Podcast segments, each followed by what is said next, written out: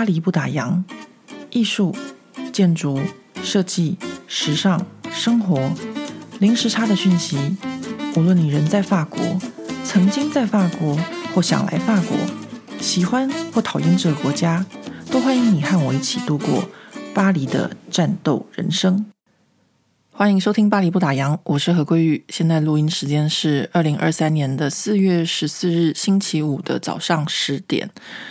这个礼拜的星期五呢，我告诉我自己，就是早上起来运动完之后的第一件事情，就是要录制我的 podcast。因为呢，我上个礼拜没有发新的 podcast，那不是因为我没有准备我的那一集的节目，而是因为我真的找不出时间。那这两个礼拜我到底干了些什么好事？我这边要跟大家分享，然后顺便带坏大家一下。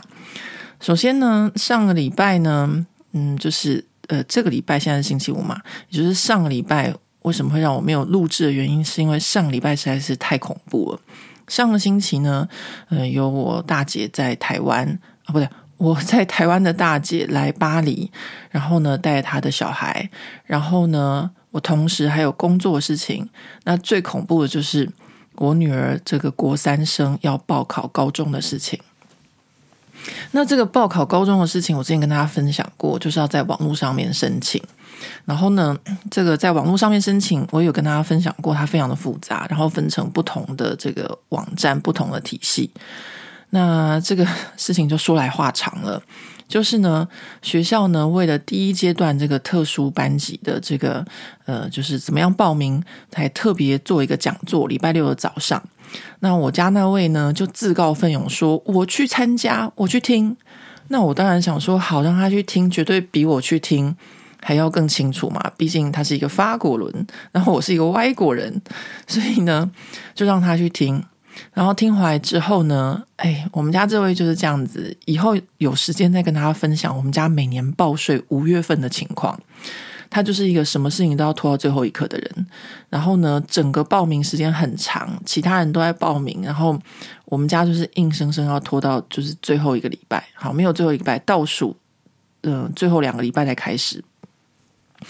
那这个报名的东西呢，就是文件很多，所以呢，我们大概最后两个礼拜就开始准备这些文件。结果呢，就是呃，倒数最后两个礼拜准备文件，然后最后一个礼拜开始正式上网，开始要登记、要缴交文件的时候，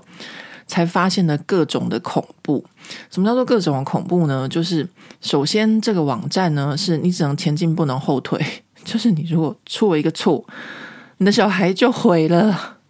怎么会有这种事情？我们这点不了解。其实网站还有 bug。然后呢，我们就是呃，先是我用我的网站，就是我用我的呃这个呃怎么讲，我都用我的 ID 登入之后，然后我们没有出错，我们只是登记到一半，就是按照它的步骤一个一个前进。到一半的时候，我们发现，诶，这个地方好像有点问题。那明天早上打电话去学校问，然后我们再继续。然后就这样子。第二天早上打电话去学校问，就发现说哦，莫名其妙，这个网站就把我们之前暂停的一部分就全部自动就是呃变成是我们申请的情况，这样，也就是我们完全不晓得我们在什么样的情况，然后呃，反正你只能前进又不能后退，然后呢，你前进的时候你又不晓得说，因为他学校按照这个顺序，你可以选十个。你理想的学校这样排名，然后我们也没有透，我们还没有做到那个步骤，他就直接帮我们跳到下一步这样。然后我，我和我另外一半两个人就傻眼。然后这个时候呢，傻眼的时候，我通常都会比较属于比较容易紧张的那一个。但是呢，紧张就算了，我觉得这个时候呢，我。第一次看到我另外一半竟然手会发抖，因为我们都知道这个实在是对小孩子影响太大。后来我就跟他说：“那你就换用你的爸爸的这个账号登入，我们从头开始。”然后我们从头开始的时候，我就看到他手拿那个滑鼠的那一只右手在发抖，就是真的太紧张、太恐怖了。然后整个过程就是我们开始要线上登记的时候，才发现说我们之前所有准备的东西还缺那个少那个。其实我们都有跟老师要求，可是到了网站上正式开始的时候，他又突然间要很多的东西。本来就以为说要老师的这个推荐信，结果后来发现说哦，还要这个学校的校方的这个出示的一个推荐信。这个学校的校方推荐信，那就可就麻烦了。呃，像台湾好了，像导师，他除了是教你的学校的课业之外，还会常常会有一些心理上的辅导啊。然后台湾还有很多道德教育，但基本上在法国是没有所谓道德教育这部分。学校就是老师，老师老师就是传授你这些专业的知识，什么历史、地理、法文，然后数学这些。那其他的道德或生活教育是没有教你的。但是学校有一个部分就是。他在管理，就是学生的生活，看你有没有迟到啊，你有没有呃操心不良被记录或什么的，这个是另外一个部门。那最后就发现说，哎、他们还要这个部门看这个学生有没有什么不良记录，然后这个部分的话，就必须要有就是一层一层的关卡，到最后学校盖官印。那这东西当然是不可能一天就出来的。然后那时候我们眼看就只剩下两天，反正每一天都会发现有缺少一个新的文件。那我上个星期就每一天都在这样的情况，然后这个网站又只能前进不能后退，然后就是我不知道怎么说诶，就是嗯，大家都知道嘛，我跟大家分享过，我就是一个散散的个性，然后以前念书是念华冈艺校，然后嗯，没有那么的，就是在这个升学体制中这么严谨、那么恐怖、这么压力的这个环境下。所以呢，我上个礼拜真的是每天都在头痛。我讲的头痛是真正的头痛，我必须要吃止痛药。然后呢，肌肉酸痛、手痛、脚痛、头发痛，就是不知道，就是那个压力和那个那个紧张的程度。我就跟大家讲，就是连我另外一半都会就是紧张到手发抖，因为你的做错了一件事情，就会影响到你孩子的一辈子。然后我觉得这边我就要跟大家分享，就说在这个过程中，我学到一件很重要的事情，就是不是每个人都适合这样子的体系。也就是说，像我自己个人就是一个散散的个性，我可能有些人会觉得说，哎，我的小孩子就是天生散漫，然后我就头很痛啊，要管他功课什么什么的。我真的觉得，如果你的孩子是这样子，你就让他这样吧。那如果你自己的性格是这样子，你就不是适合这样子生活的人，你就顺着自己的性格去生活去发展，你真的会人生比较好过。我真的经过上个礼拜之后，我得到的心得和结论就是这个。那我另外一半他也跟我讲，他就是说，他说你的性格就不是 就不是做这样子的事情的人。但是呢，我就跟他讲过，就说我是一个被女儿推着前进的妈妈，所以我必须要去做这件事情。好，那最后我们的结论来了，我们到底有没有申请成功呢？各位朋友，就在我们要申请到最后一个关卡的前一天，就是截止日是星上星期五的中午十二点，然后的前一天。呃，星期四的中午，我们才发现说我们还缺了那个要学校官印的那个文件。我们想说完蛋了，绝对来不及这样。这个时候，我女儿的，就是班上的这个班导就很淡定的回复我们一句说：“这位太太，可不可以麻烦您跟您先生讲？我已经跟他说过了，就是这个系统并不是给你们这些住在小巴黎的。”这些学生使用的，呃，你们必须要用的是另外一个稍晚之后的这个学校登记系统。所以简单的来说，就是我们家那一位平常都是神队友，这次难得表现出了猪队友，就是他去学校礼拜六一早十点。白听，然后呢，我们整整浪费一个星期的时间，我在那边头痛。就是真正的生理上的痛，然后在那边烦恼焦虑一个星期，准备了一个星期没用，就是完全不干我们的事。好，如果生活中啊经过这样子的情况一整整就是一个星期，然后过后，你真的会觉得你的人生啊，就是你的身体和你的精神，就是整个呃，法文叫做 APC，就是你整个人就是怎么讲？中文要怎么说比较贴切呢？你就整个就像是一个，嗯，像一个没气的气球一样，就是精疲力尽吧。然后 你的精神也是非常的累，因为一整个心情都在这种升学、这个申请学校的这种紧绷状况下，就会发现说，哦，搞错了。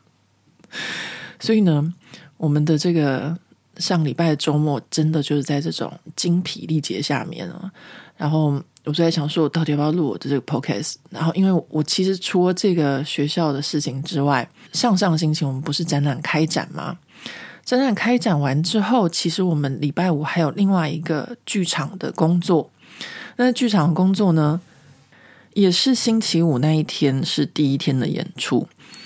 所以上个星期五就是我们很多事情的 deadline。那还有就是，呃，我的。大姐就是他们来巴黎玩的最后一天，他们就是也是星期五搭飞机，所以就是说星期四的晚上，我们必须要赶这个呃剧场的作品的，就是最后一天要交出去，然后呢，还要在家里面请我姐姐和她的小孩们一起吃饭，就是还要就是弄我女儿学校事情，反正全部的事情都累积在一起。那我们参与的这个剧场是一个什么样的这个戏剧表演呢？其实这是一个呃沉浸式的表演，然后是给小朋友的。它就是呢，呃，这个剧场里面呢，就安装一个很大的一个充气式的半圆形的球体，这样。那所有的人呢，要看这个表演的时候，就要钻进去这个球体里面。那我们就是做这个表演的视觉影像的部分。就是在这个半圆形的球体上面，因为其实是一个一场太空的旅行这样子，然后大概时间长，差不多有五十四分钟，所以我们必须要呃用三 D 做出这个五十四分钟的一个场太空旅行。那我们其实就像之前跟大家分享过的，我们在巴黎做很多关于孩童，不是孩童，儿童。教育展，然后当然也有成年人或一般的展览的部分，所以我们其实对于这些部分是还蛮熟悉的。那在这个沉浸式的表演里面，我跟大家分享一个比较有趣、比较好玩的部分呢，就是说我们常常在用 VR 在工作。那我们之前也有用 VR 跟这个法国的监狱，就是有做一个呃 workshop，那就是去。那个监狱里面呢，跟这些受刑人呃，跟他们聊天，然后把他们的呃故事，就是录制成一个 VR 的一个影片，然后最后变成一个作品。所以就是你戴上这个 VR 的眼镜的时候，然后你就会看到这个受刑人他在。就是他们就会做成一圈，好像在就是聊天一样，在讲自己的一些自身的经历，他们是怎么样 最后到这个监狱里面的。那当然，他们的故事并不是那么好笑啦，但是其实还蛮沉重的，因为大部分都是一些移民，然后其中就有一个就讲说他当初是怎么样坐着一艘小船，然后从非洲到欧洲来的。那他在那个坐船的过程中，啊，眼睁睁的看着这个船上的人一个一个死掉。那常常会有人会对一些艺术作品，然后提出一些问题，尤其是一些当代艺术的作品，说看不懂或者什么的。其实啊，有一些当代艺术的作品，他们就是透过像这样子的方式，让你知道这个世界上还有另外一群不同的人。像我们这个作品，它就是让你知道说。呃，有一群在这个监狱里面的受刑呃囚犯，那还有透过他们知道说，哦，这个世界上还有一群，就是他们是从非洲怎么样辛苦到欧洲来的人，那他们为什么要离开他们的家乡到欧洲？还有他们经历过什么？那这有的时候也是一些艺术作品，它带给大家的一些呃知识吧，或者是资讯，然后或是让大家有一些启发。啊当然，我们在做的过程中也是学到很多的事情。那为什么讲到这个 VR 呢？就是我们在做这个剧场的工作的时候呢，也是用这个 VR 眼镜在工作。也就是说，VR 眼镜对我们来说，它变成是一个工具。嗯、它不是只有是一个，嗯，有的拿来打电动玩具啊，有的拿来。不知道看电视还是看一些影片或什么的，这种我们不太晓得。看很多人都有不同的用法，但是对我们来说，这个 VR 的眼镜它可以是一个工具，也就是说，它可以在就是我们远距离工作的时候，因为这个剧场他们是在那个法国其他的城市，然后呢，我们做好了一个这样子半球体的一个这个视觉影像的时候，你要怎么样去模拟那个球体？你要怎么样让对方就是远距离和我们自己可以知道说，我们做出来的影像最后投射的结果会是什么？那就是用这个 VR 的眼镜。好，那我真的不应该多讲这个工作的事情，再讲太多，因为这个讲下去我就会讲到太多关于技术的部分。我常常跟大家说我是一个技术宅，就是我来法国念书之后，就完全转换到这个电脑的这个程式啊和软体这个部分。所以这些什么 VR 或者是像我现在用这个 Podcast 的剪接的这个，我都用最简单的，因为对我来说实在是太简单了，就是可以很容易就上手，或是剪接影片也是一样。然后我做这个影片，很多朋友就留言说：“哇，你这个影片一定是用什么很很厉害的，就是相机拍摄，或是很厉害的这个就是。”剪辑软体其实没有，因为我们工作上都要用一些比较高技术的东西，所以在自己的这个频道上面，我都用最简单的什么 iMovie 啊，或者是像我现在也是用这个呃苹果内建的这个录音程式在录音。就是啊，不要再讲这个技术部分了，再讲到这个技术部分，大家可能会觉得嗯，好像不是在听巴黎不打烊，是在听什么什么直男频道。直男或者是什么呃呃什么骇客或什么，就我自己个人就是在专业上面我是很喜欢这些东西。然后好，我再讲回这一周发生一件事情，然后我要带坏大家，就是很重要一件事情，就是我上个星期不是就在这样子日子下面过嘛，所以我礼拜。六礼拜天，礼拜一我们是礼拜一是放假，复活节假期，我就非常的累，我就一直在想说，我礼拜六要不要录制我的 podcast？因为我上上礼拜就已经是比较晚录制了，我就是想说，嗯，我应该要礼拜六来录我的 podcast，然后礼拜二要有 YouTube 影片要上线。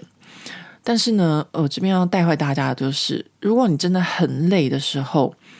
其实我觉得有些东西应该要稍微放手。所以我就没有录制我的 p o c a s t 也没有就是发表新的 YouTube 影片，因为我真的太累了。我觉得在很累的情况下，我曾经录制过一集的这个 YouTube 的这个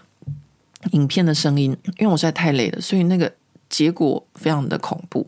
就说大家一听我声音，就觉得说，呃，可能大家觉得我本来就已经有烟嗓了，然后又累的时候，根本就是觉得 是恐怖频道。就是你可能会睡着，听到睡着这样子，那这是不是我们最后要达到的这个目的呢？也不是，巴黎不打烊，或者我自己本人就是一个嗯嗯、会带给大家欢乐。我不知道会带给大家欢乐啦，但是就是我希望带给大家一些比较正面的呃一些想法，或是一些比较。积极的一些嗯、态度，这样，所以我并不想要就是在我自己很累的时候，呃，去做这些事情。那最后的结果一定就是会表现出来，就是我自己很累。那这样子大家也会听到或是感受到，就是这样子的一个能量。其实所有的各位，你们在听巴黎不打烊，或是在阅读巴黎不打烊，或者在看巴黎不打烊的影片的时候。大家都是很敏感的，就是我能够传递给大家的，不管是透过声音、透过文字或透过影像，都是我要告诉大家什么，也是我自己个人的心理状态。所以，如果我是在一个就是很累、很消沉，或是我没有消沉，但是我真的是很累的情况下去做这些事情，我觉得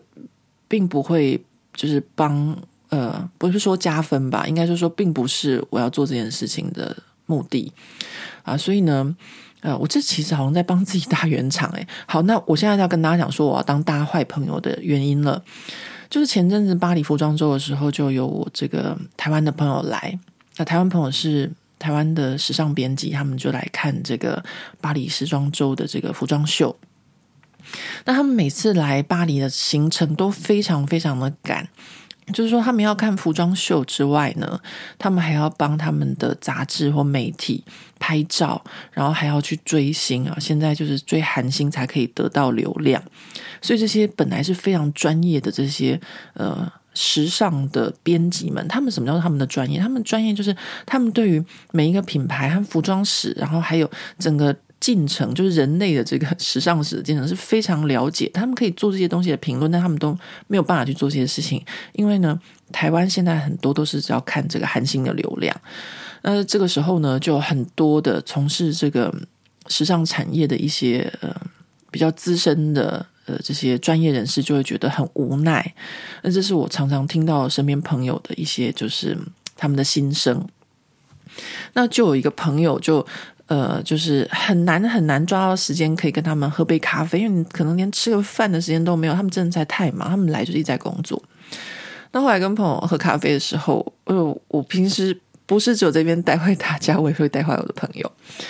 他们都会说：“哦，我真的没有时间，因为都是要帮公司讲，帮公司讲，帮公司讲。”那我真的要跟大家讲，就是呢。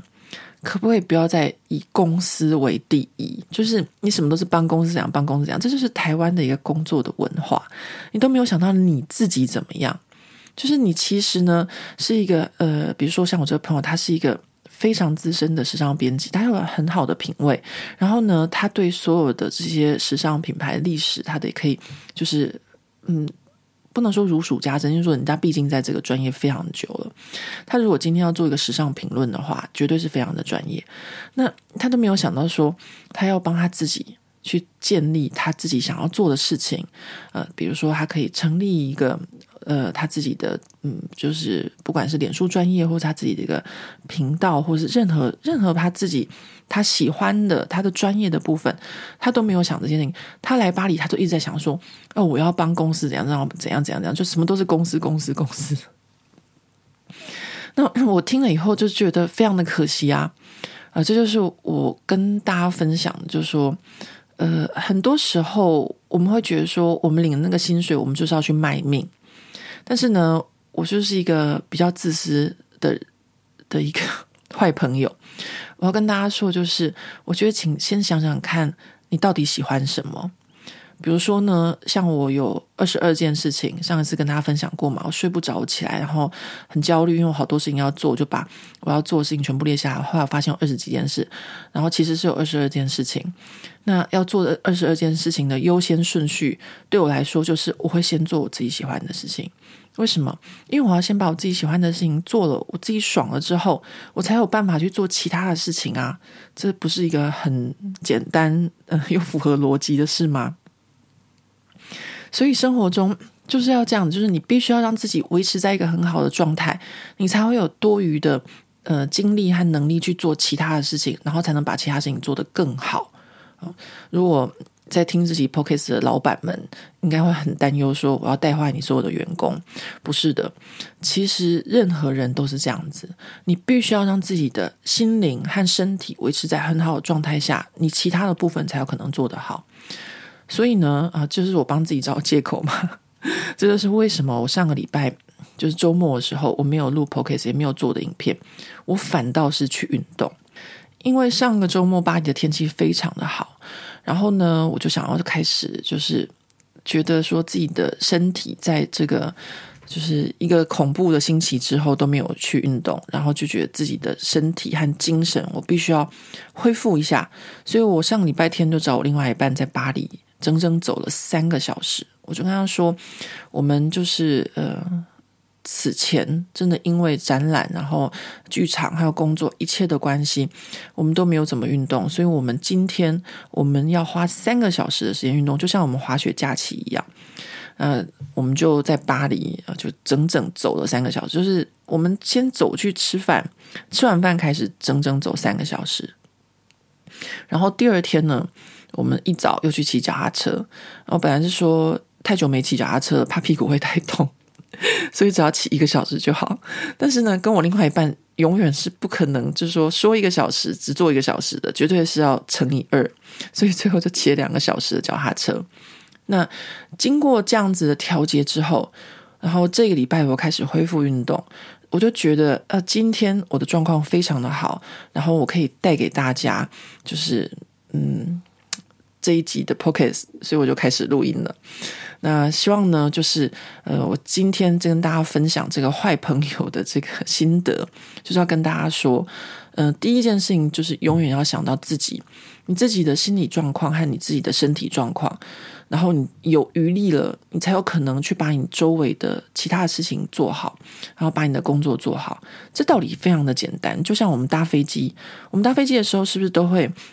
一开始就会有一个，就是呃安全的这个，就是飞机安全指示。然后呢，是不是空那个影片或是空姐都会跟大家讲说，你必须要先把你的氧气罩戴好，你才可以带你旁边的人。旁边人包含你的小孩，也就是说，你是一个妈妈，你也要先把自己顾好，你才可以照顾好别人。那这，我觉得这个守则就是在任何一件事情上面都适用，就在你的工作上，在你的生活上，你你一定要在自己很好的状态下，你才可以做好一个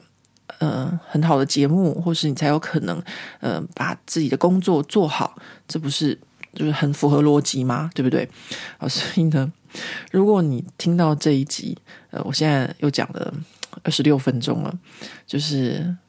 你在你的生活上觉得很累啊，或是你有很多事情觉得很烦，或是你的工作上面你觉得呃很乱七八糟或者什么的，我觉得这个我一向都是用这个呃先后顺序或是删除法，用这种方式在。面对我的人生，大概就是先让自己开心最重要，然后慢慢的一步一步的再往前，这样。好，讲了好久，呃，还是要感谢大家愿意听我 在那边跟大家说一些这些闲聊的话，然后也有我的国中同学，他听了我上一集的这个闲聊，也就是传讯息来安慰我，这样啊，鼓励我，觉得说我闲聊很好，是一种舒压。或许也可以，就是帮助到跟很多跟我一样在这样的情况下面的一些，不管是妈妈，或是如果你现在职场上，然后遇到这么多的压力，啊，你要怎么样去面对？那当然，我这边跟大家分享都是我这个坏朋友的比较自私的做法。有像跟大家讲的，千万记得，就是呢，你在溺水的时候，你一定要先救好你自己，你才有可能去救你身边的人。那这个就是绝对在任何一个条件下，它都适用，在工作上适用，在爱情上适用，在家庭生活关系，什么都适用。好，那我们现在要进入我们总算比较正经的部分了。那我也很高兴，我又回到这个呃，可以比较有内容一点的 p o c a s t 的节目了。那就是法国的这个思想审查史，然后历史上被禁止的书。那今天我们讲的不是书，我们今天呢，在正式进入呃其他的书籍之前，然后下一次讲其他的书。但是我们今天要跟大家分享的呢，是一个法国非常有名的。学校的这个历史，那上一次呢，我不知道可能跟之前的这上一集有距离太久了。那我这边帮大家复习一下，就是我们现在已经正式进入文艺复兴时期。那上一集我们讲的是伊拉斯莫的《愚人颂》，那在接下来呢，我们要了解一下这个文艺复兴时期的这个法国思想审查的机构。那当时呢，呃。就是法国思想审查机构，我不知道大家可以想象到是哪一个机构。这样，好，那就是大名鼎鼎的现在的索邦大学。嗯、那时候呢，就是刚开始，我现在讲就是，呃，这个文艺复兴刚开始的时候，这个有实质权利和禁止书籍的，其实主要是国王和教廷。我讲的实质权利和禁止，就是说我可以直接下令你说这本书。我要焚烧，或这个人他要审判啊，这个是国王和教廷才会有这个权利。但是呢，这个罗马的梵梵蒂冈这个教廷，他在法国眼线就是当时的这个大名鼎鼎的，就是索邦大学。那这完全颠覆了我们对索邦大学的印象哦。因为我自己个人对索邦大学的印象呢，就是上个世纪一九六八年的这个学运。然后学生们要争取自由啊，争取思想上面的这个完全自由，而不是呃老教授那边老学究在那边自己的教条或什么的。然后呢，还有沙特啊、西蒙坡啊，你想想看，就是印象中索邦大学应该是一个很自由的圣殿呐，怎么会有这样子就是思想审查这件事情呢？好，那今天呢，这个真的是说来大话长了，那我们就要来跟大家分享这个。欧洲啊最古老的大学之一，然后呢，也是法国追求知识与学问的殿堂。那它到底是怎么样一个思想思想审查的机构？那不过呢，说来话长，这边我要先跟大家提醒一下，就有听巴黎不党的 Podcast 的朋友们都知道，世界上的第一个大学其实是汉武帝的太学，但是呢。汉武帝的独尊儒术和设立太学培养人才，他也是在为自己豢养一群儒生，在整个社会上做整体的这个思想活动。所以呢，嗯，这样子我们大概就可以稍微有一点点的这个，呃，怎么说呢？呃，前情提要吧，就是跟大家说，这个大学的成立的目的，其实都是一个跟思想控制稍微有点关系的哦。好，那。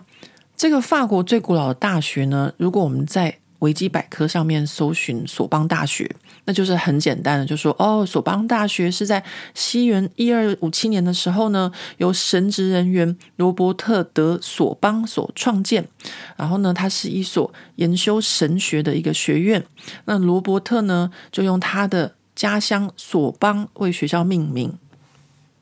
那听起来很简单。但是一个乡下来的神职人员，他有那么容易在巴黎成立学校吗？这背后的复杂，其实我们想也能够大概想出来是什么原因。我觉得举个例子来说好了，呃，如果今天我是一个从台湾来的一个呃台湾人，在巴黎，我今天。有什么原因有可能获得法国政府的支持，然后在这边成立一个学校，然后招收很多的学生？那绝对是会有某些的政治目的，所以才会得到官方的认可嘛。所以这个道理就是这么简单啊。好，那我们现在就来好好的说一下当时的这个时空背景。话说呢，早在索邦大学成立以前，法国就有类似这样的神学院了。比如说，像我们之前里面介绍过这个阿贝拉，他就是在当时巴黎的这个圣女修道院里面教书。那这个也跟大家分享过，就是这个修道院的局部遗址，就是现在法国最有名的这个亨利四世中学，就在学校里面。那在索邦神学院，就是他成立的一二五七年。之前的五十七年，也就是西元的一千两百年，那个时候的法国国王菲利普二世，他就让修道院里的学生和老师们，只要受宗教法庭审判，然后而不用受到这个世俗法规的约束。也就是说呢，让这些学习神学的这些老师和学生们，他们自成一个体系，然后形成了所谓的 Universidad。也就是后来大学呃，university 这个 Universidad 就是说国王让他们啊、自己自成体系的意思。那可能是因为巴黎的这个大学，它开始就是做的不错，然后渐渐有名，然后在欧洲就被这个罗马的教廷知道了，所以到了西元一二三一年，也就是这个呃大学成立的三十一年之后。罗马教廷呢，就派来了这个教皇的特使，专门到巴黎来看看这个独立于世俗法规而自成体系的神学院。那当然，教皇特使也不是白来的，他表达说啊，希望可以在巴黎成立一个天主教的学说中心。那这个呢，就是索邦神学院成立的背景。在罗马教廷看到法国国王给予修道院的学者独立自主权的时候，他们就决定在此设立分店，所以这家分店的神学会或是论文都是得到罗马教廷所认可的。所以，这间以宗教和哲学领域著名的索邦大学，其实它最一开始的时候是一个思想审查的机构吗？好，这个问题呢，我们现在就要好好的来看一下这整个索邦神学院的历史。首先，在一二四零年的时候，犹太人的塔木德在巴黎的广场公开被烧毁。好，首先呢，塔木德是什么？塔木德其实是一本记载了犹太人生活习惯的一个专书。那当时的法国的王权呢，十分的反对犹太人，所以呢，就下令烧书。这件事情呢，和当时的索邦神学院是没有什么关系的。不过后来到了一二七七年的时候，巴黎教区主教就召开了一个宗教法庭，说宗教学者通篇是异端。为什么呢？因为他的学说忠于亚里斯多德和一位伊斯兰哲学家鲁士德。那这不难看出来，就是在这个审判的后面就有索邦大学，就索邦神学院的这个宗教势力。那后来到了一二八一年的时候，索邦神学院当时呢就很反对方济各会还有道明会在就是他们的教区内布道。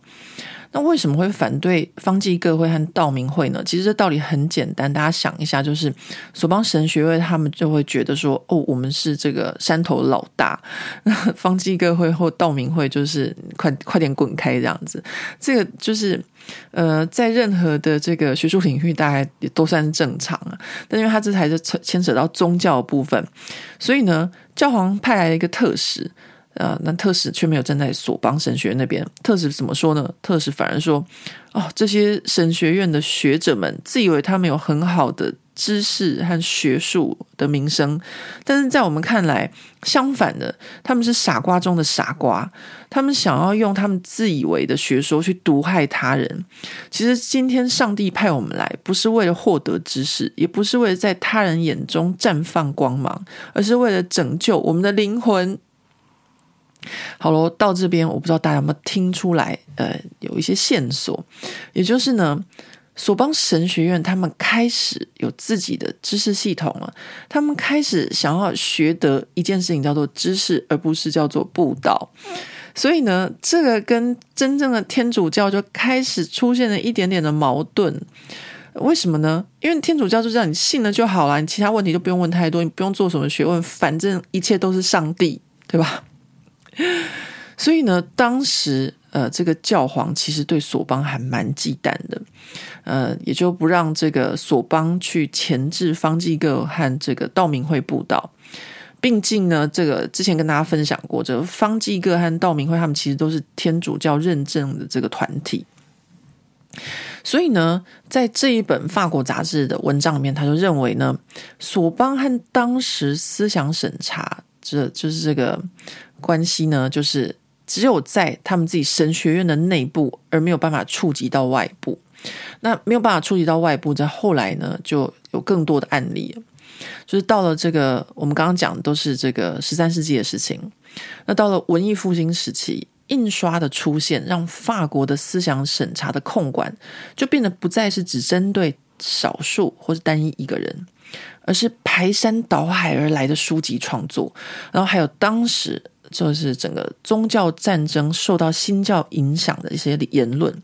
那这样的形式，其实我们现在光想就会知道说，说这个对于当时有权力或者在位者来说，都是一个很大的威胁。所以呢，当时呢，不管是呃索邦神学院，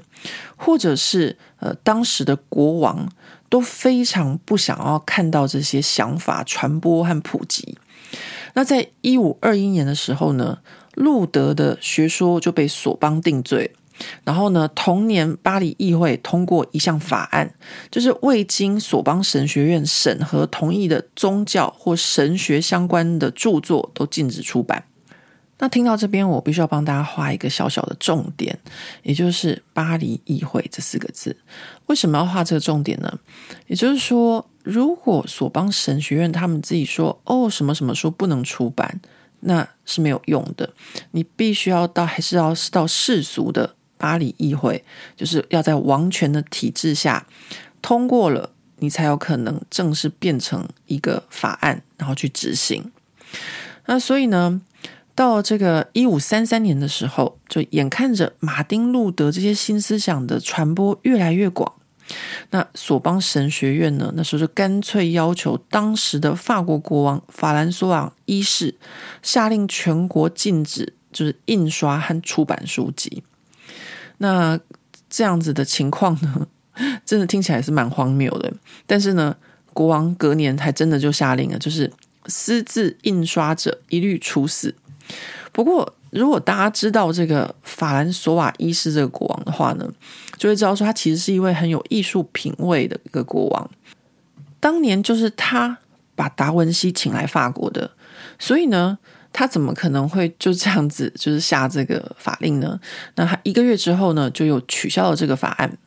那一直到一五四零年，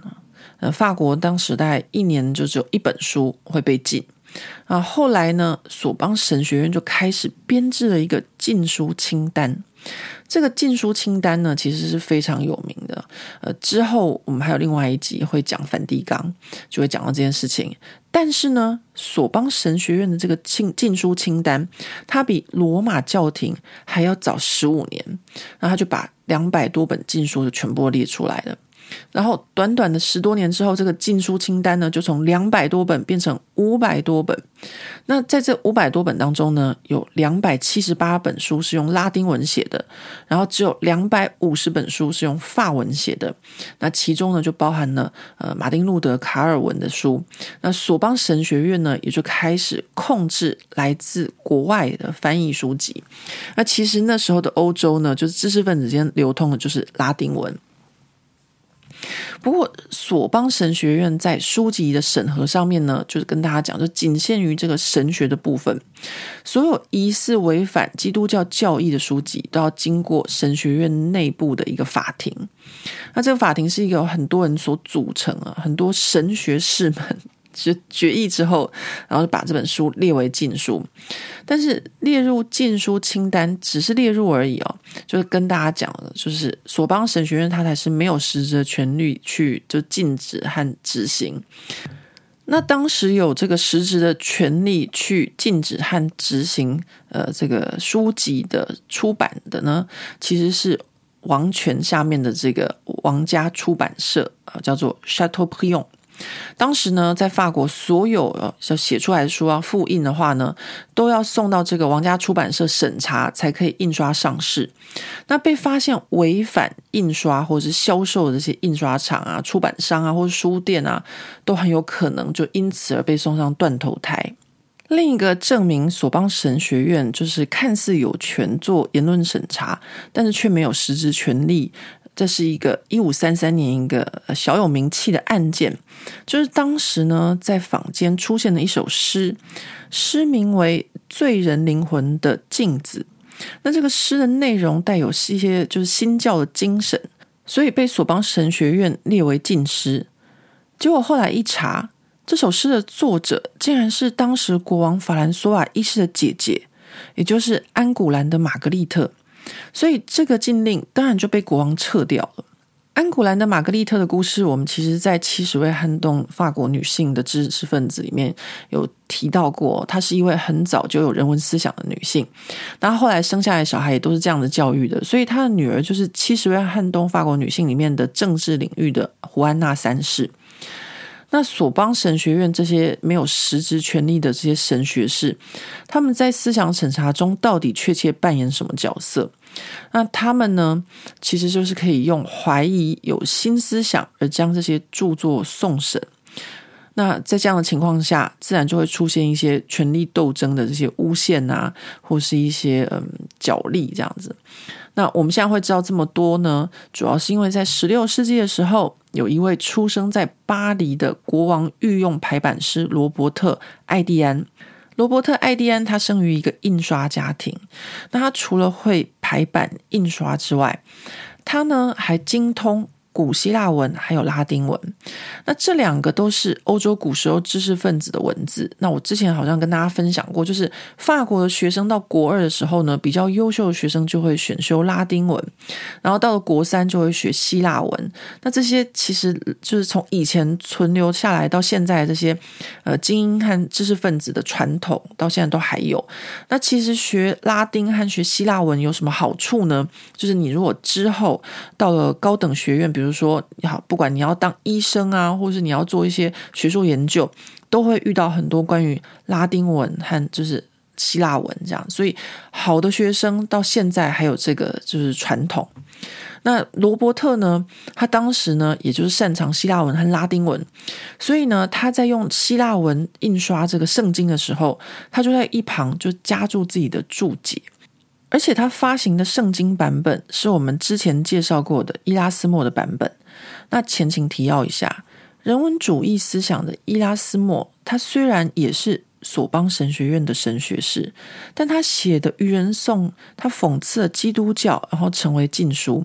那除了《愚人颂》之外，身为神学士的伊拉斯谟，他的思想在文艺复兴时期就已经带有人文主义。他因为他认为耶稣在成为神之前也是有人性的。那这个观点呢，也是一样大大惹怒了这个索邦神学院。那罗伯特他对索邦神学院这些老学究来说，他不过就是一个排版师的家伙，竟敢注解圣经，是不是不要命了？他凭什么注解圣经？而且呢，还带有大量的新教和人文主义的想法在里面。啊，那罗伯特他的想法其实还蛮简单的，就是因为当时的圣经都是用知识分子拉丁文或希腊文撰写，就算会读字，也不见得可以了解它其中的意思。就像我们会读文言文，那没有注释也是很难理解一样。所以罗伯特呢，他就自己加上了注释。不过罗伯特和当时的国王法兰索瓦一世的关系还不错，而且可以说是那时候国王的就是保护的对象啊，所以呢，索邦神学院动不了他。那其实是因为法国一直到法兰索瓦一世的时候呢，主要的著作都还是以拉丁文为主。那个时候的法文还是那种哩哩啦啦的那种地方方言，还有文字。一直到法兰索瓦上任之后，他才下令统一法国各地的文字还有语法。然后呢，在一五三九年签署一个法令，就是规定法国境内都要使用法文，还有法国的法律和行政员全部都要改成法文。法兰索瓦一世用法文取代拉丁文的决定，那这让法文呢就从十七世纪开始成为一个很国际化的语言。当时欧洲各国之间都用法文还有法语沟通，所以不管是俄罗斯的叶卡捷琳娜二世的回忆录，或是普鲁士的腓特烈二世的自传，其实都是用法文写的。那法语呢，就一直到这个。第二次世界大战结束之后，才被英文取代，然后英语才变成这个世界通用的语言。所以当时法兰索瓦一世在推动法语的时候，罗伯特呢，他是相当帮国王的。那当然，推行文字需要印刷的助力，所以国王呢也就没有为难他所注释圣经这件事情。不过呢，后来法兰索瓦一世过世了，那罗伯特他就赶快举家在一五五一年。离开巴黎，搬到这个瑞士的日内瓦，然后在瑞士重新建立印刷厂，而且呢，他还出版了一本书，叫做《巴黎神学家的审查》啊，就是在就是回应那个索邦神学院这群老学究。那这个呢，就是我们现在会知道当时索邦神学院审查细节的这个参考的史料。那再到后来的法国呢，就陷入了三十年的宗教战争，时间呢大概是从西元一五六二年到一五九八年之间。那在这三十多年的时间里呢，这些外国学生也不敢来巴黎深造。大家知道，索邦神学院曾经是这个欧洲的这个天主教神学的中心，那留学生不敢来啊，就像 COVID 一样。那索邦神学院就可以说是一种被弃置的状态。然后到了宗教战争结束之后呢，那国王亨利四世才又重整了这个索邦神学院。那重整之后的索邦神学院呢，当然就被国王削弱他自主权。不过到了一六二九年，这个神学院的内部呢，自己又重新选了他们自己的审查员，又开始这个自己内部的这个审查体系。那索邦神学院到了十七世纪，他留下的这个审查或是反对异己的杯葛事件呢，呃，最有名大概就是这个詹森主义的领袖安托万阿尔诺这样。那我们这边呢，先来讲讲什么是詹森主义。詹森主义，它其实呢，呃，就是荷兰的一位神学家詹森他所创立的。那有很多会翻译成杨森主义，我还是比较喜欢用他的名字詹森来这么称呼，因为跟法文也比较接近。简单来说呢，詹森主义就是延续西元四五世纪这个圣奥古斯丁的思想。好。讲到战争主义，又讲到圣奥古斯丁。如果你不是一个基督徒，或者不是一个神学家，可能就会有一点点就是听阿伯这样。那所以呢，我就要简单的跟大家说吧，就是在基督教历史里面有两位很重要的人啊，他们都是圣人。一个就是保罗，保罗呢，他就是把原本是犹太人的耶稣变成大家的耶稣。然后在罗马各地呢，都开了基督教的分店，所以他一定是一个很重要的圣人。那第二个呢，很重要的圣人就是出生在西元四世纪，然后五世纪过世的奥古斯丁。他呢，则是把这个基督教的哲学思想集大成，啊，做了一个完整的论述。那这个荷兰的神学家詹森，他在十七世纪的时候重提奥古斯丁。那我这边白话文简单来说，就是有一点基本教义派的意思。为什么呢？因为基督教经过了多年的演变，到当时的主流，像法国的耶稣会，已经是有一些改革和变迁了。那什么叫做改革和变迁呢？就是他们越来越世俗化嘛，就是老实说，就是要赚钱啊。想想看，当时耶稣会在世界各地都派有眼线，到中国都还有，所以呢，就会有人出来呼吁说：“哦，我们要重拾我们的基本教义。”好。讲到这个重拾基本教义这件事情，我举一个比较近代的例子，但是也不能说是一个很完美的例子哦。但是这样大家比较能够想象，就是像呃伊斯兰国，他们也是一个就是现代伊斯兰的基本教义派，他们就是因为不满伊斯兰的演变，所以他们就决定说要重拾像最初的这个伊斯兰的这个教义，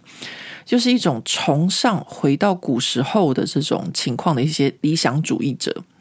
但是呢，当然，呃，理想主义者 或是基本交易派，呃，也不需要那么极端，所以大家会说他是一个极端的基本交易派。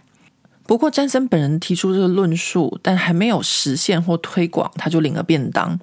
那他的想法后来流传到法国，有些人就觉得好棒棒，而且觉得现世的这个基督教思想不好。我讲的现世是他那个年代啊，那么那个时候的那个现世，